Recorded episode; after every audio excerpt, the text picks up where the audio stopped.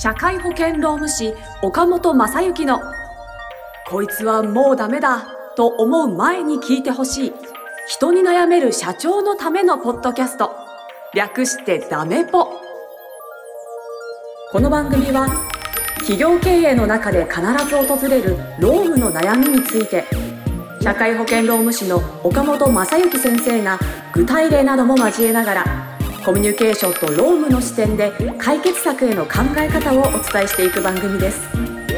中小企業の労務管理と SDGs を推進する三茶社会保険労務士事務所の提供でお送りいたします、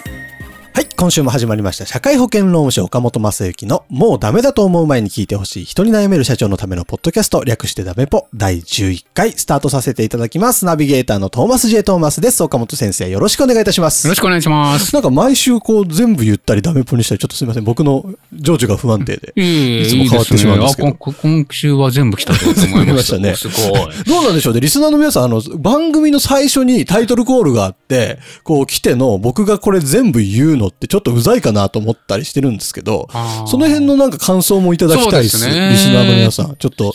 概要欄に、あの、岡本先生の LINE 公式アカウントがあって、それあの、メッセージを送っていただけると、僕もちょっと一応見れるようになってるんで、あの、トーマスに対する苦情とかも全部載せてもらえると、ちょっとチャラいんだよとかそういうのも入れていただけると嬉しいので、トーマス頑張れってみんな思ってると思いますけどね。そうですかあ言えたぞみたいな。応援はい応援してもらえてたら嬉しいですけどね。それが一つの楽しみになってるったりとか。ああ、いいですね、はいそれだったら嬉しいですけどね。はいなんかちょっと思うところあったらぜひぜひどんどん寄せてほしいので、ねはい。お願いします。みんなでいい番組に仕上げていきたいですね。お願いします。ね。よろしくお願いします。というわけで、えー本日もですね、岡本先生に回答をお願いしたいと思うんですけれども、相談が来ております。こちらです。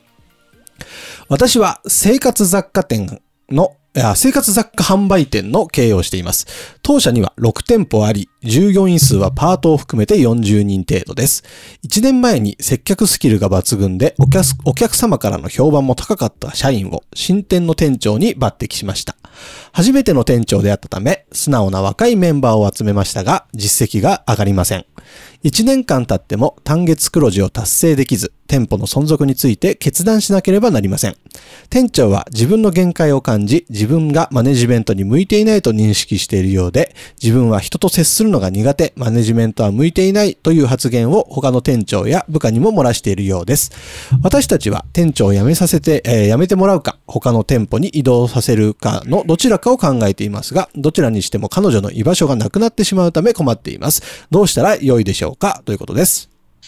どうしたら良いでしょなるほど。そうですね。まあ、このぐらいの規模ですとね、一度店長に抜擢した人もね、うなかなかね、こう降格みたいに見えちゃいますしね。そうですよね。どうするんだって悩みますよね。悩みますよね。うん。やっぱり販売が上手い人とてこう管理する人ではやっぱり才能がちょっと違うんですかね？そうですね。よく言われますね。その、まあ、やっぱりマネジメントが上手い方、まあ、マネジメントするスキルと、お販売するスキルっていうのは、まあ、ちょっと違いますよ、みたいにうん言われることも多いですけれどもね。うん。どう考えたらいいんでしょうか？そうですね。まあ、ただその、私的にはまだちょっと結論をね、出すには早いのかなっていうふうにうんうん思いますし、まだ1年か。そうですね。まあ、その、この店舗のね、収益のモデルがどんなあれかはわからないんですけど、まあ通常単月黒字までね、どのぐらいかかるのかであったりとか、あるいはそのお客様がね、増えているのか、まあどこに本当に、あの、この、えーこの方、店長さんの課題、んもちろん課題に起因するところはどういうところなのかっていうのは、多分分析はしていらっしゃるでしょうけど、はい。客数が増えているのか、あるいは来ていただいているお客様に購入できいただいてないのか、あるいは、あーなんていうんですかね、そのリピートのお客さんがいないのかみたいな、うんあの、ど経営の指標というのは多分取っていらっしゃると思うので、まあその経営の指標に、この店長のマネジメントがどう影響しているのかっていうところによってですね、えー多分どういう、うー手法、どういうことを今後やっていけばっていうことも全然変わってくると思いますのでまあそこはやっぱり整理をしていただきたいなというふうに思いますよね。うーん。そういうもんなんですね。なるほどね。そうですね。ですので、あの、まあ、それがまず一つあるのと、あとは、あの、まあ、多分、社長さんとしても悩み始めた時期にご相談いただいたので、非常に、あの、ありがたいなというふうに私も今感じておりますし、あの、そうですね、えっ、と、ちょっとその先ほどのご相談の中で、えっ、と、そうですね、本当に、その多分店長もこう苦しんで苦しんで、えーで、まあ相談のタイミングとしては非常に良かったのかなというのは、あの、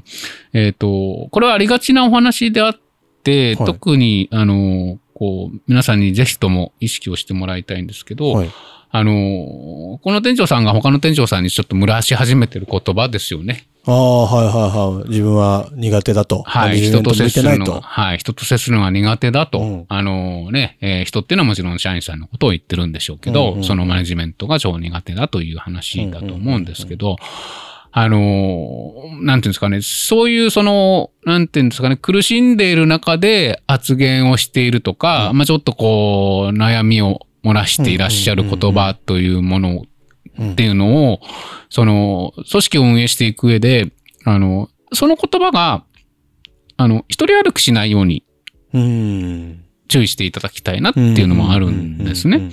で、えーこの、あの、その、対象の店長さん非常に悩まれて、うん他の店長さんにも、あ私ちょっとやっぱり店長無理なのだったりとか、うん私ってやっぱり人と接するのって苦手なのっていうことを言っていらっしゃると思うんですね。うんうんで、あの、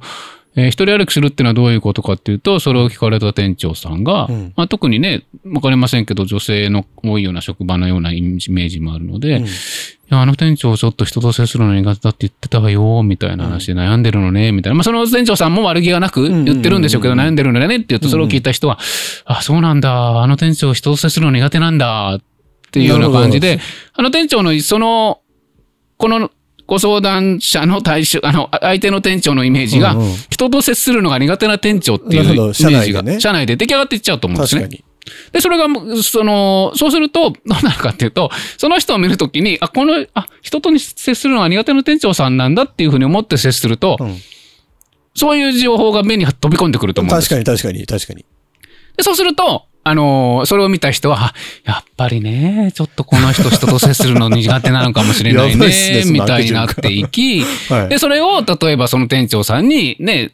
ここ直した方がいいわよ、みたいに。はあいうふうに、そのね、周りの店長さんは思いで言ったとしても、言われた方からすれば、あやっぱ自分は人と接するの苦手そうかそういうメッセージばなんだ、みたいな。っかり届いちゃって、そうなん良くなくなっちゃうと。よくなくなっちゃう。それ、まあそれを称して私は言葉、そういう言葉が一人歩きしないようにしてくださいねっていうのはあったんですけど。それは確かに嫌ですね。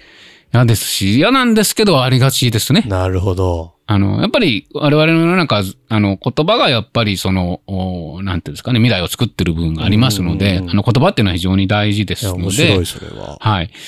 ですので、まあ、そこがですね、注意をしてってあげないといけないのかなと思いますし、まあ、最初に、あの、お聞きいただいたように、マネジメントをする、うということと、うん。その、お販売をするということは、ちょっと違う要素とかがあって、えー得て増えてみたいなものはあるのは事実だと思うんですけど、あの、要は、その、お経験値がどこまで、うんあの、できてるかによって、得て増えてっていうのも多分変わってくると思いますし、え根本となる人と接するということに関しては、あの、多分同じだと思うんですね。なるほど。うん。それまで接客してたわけですもんね。そうですね。で、接客してたわけですし、接客で成果を上げてた人は、うん人と接するのは苦手なわけないんですよ。うん、なるほど、確かに。で、言われてみれば皆さんそう気づくんですけど、うんでもこれがそのなんかマネジメントっていうことだったりとかうんに入って、そこに対して私人と接するのが苦手なのっていうふうに思うと、あ、彼女はやっぱり接するのが苦手だからマネジメント苦手なんだっていうようなイメージがさっきじゃない、さっきのあれじゃなくて出来上がっちゃうんですね。確かに。でも、その人売る、もう販売がすごいんだったら、絶対に人と接するのが苦手な人は販売には向いてないし、あの確かにそういう意味で言うと、成果上げてないはずなんで、うんうんだからそういう意味からも、その概念っていうのは多分間違いなんですね。はあ。だからマネジメントについて、まだ1年しかやってないから、知らないってことそうです、そうです。知らなかかったりとか、経験がなかったりということだと思いますので、あのー、まあそういう意味で言うと、あのー、そこの、ね、本当にどういう点を、えー気にしてあげたらいいのかだったりとか、いうことをきちんと教えてってあげたら、あの、販売で成果を上げてるし、その、特にね、接客業で成果を上げてる方っていうのは、まあ、対お客様に対して、えーいろんな気遣いができたりとかすることを、その、スタッフの方に対してうん気遣いしてってあげたらいいことだと思いますので、絶対に共通する部分があると思いますのでね。まあ確かにまだ1年ですからね。そうですね。もうちょっとそうです、そうです。教えてあげてもいいかもしれないですね。そうです。ね。時間を使って。はい。で、あのー今、トマスさんもおっしゃったように、その、多分、その、マネジメントの経験が少ないんでしたら、あの、当然店長さんに抜擢したんだしたら、まあ、店長さんとしての教育もしてあげてるとは思うんですけど、あの、まあ、それをもう一度見直してみるであったりとか、うんうんうんあの、多分、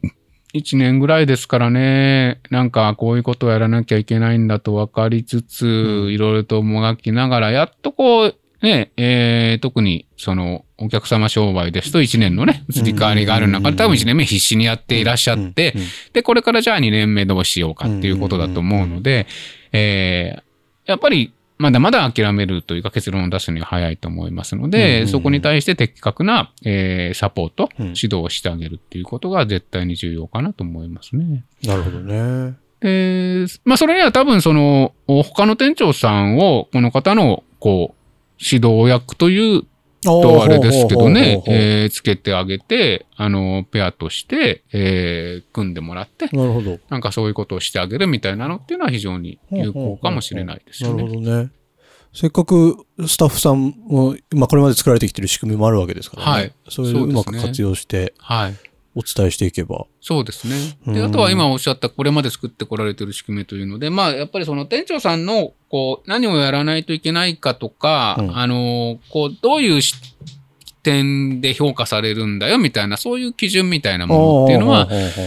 まあ整理ができてないんだったらやっぱり整理をしてあげて、ね。で、それで、えーそれをさっきの他の店長さんが指導してあげるでもいいかもしれませんし、あの自分で何を見直せばいいのかっていうのは明確になると思います。なるほどね。まあ、すぐにこう、移動させるというのを考えずに、そうです。まだせっかくね、優秀なスタッフさんなわけですから、はいそこで目をつぶしちゃわずに、もうちょっと耐えて。もうちょっと、まあ、耐えてというかね、あの、はい。で、まあ、もちろんその前提で、その耐えてという、まあ、店長さんの評価ということなのかもしれませんし、あるいは、そうですね、これだけではわからないんですけど、新しいお店ですからね、うんそのお店がうまくいってない要素っていうのはマネジメントの要素なのか、あの、もっと他のところにある可能性もありますのでね、あの、ね。ちょっと立地的に今までやってきたことと同じことだけをしているのでは。成果が上がらないとか、ね、えーまあだから、その、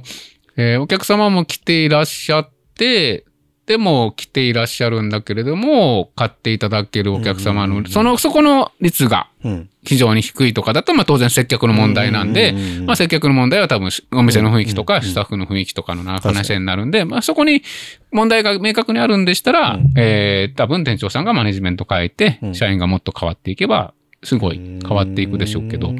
そうじゃないところにあるとすると、果たしてその店のね、なるほどね。黒字化しないのは店長さんのせいなのっていうと、そうか。もう少し細かく分析してみるのもありかもしれないです分ね。析してあげた方がいいのかなっていう気はしますね。はあはあはあ。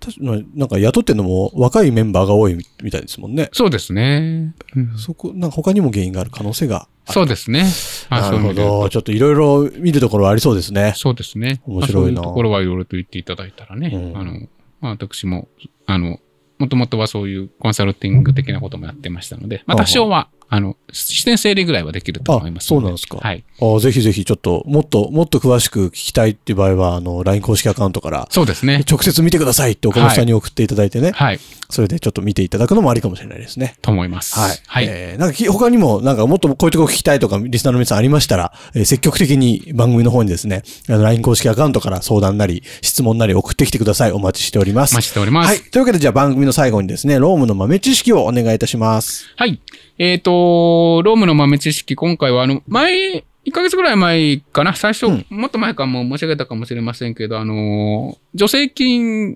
についてなんですけど、あはいはいはい。えっ、と、その時も申し上げたんですけど、助成金って4月、まあ国の年度で動きますので、4月にいろいろとまあ新しい助成金だったり、とか、あの、今まであったものも要件が変わったりとか、はいはい。あしてまして、はい。えーで、えっ、と、実は、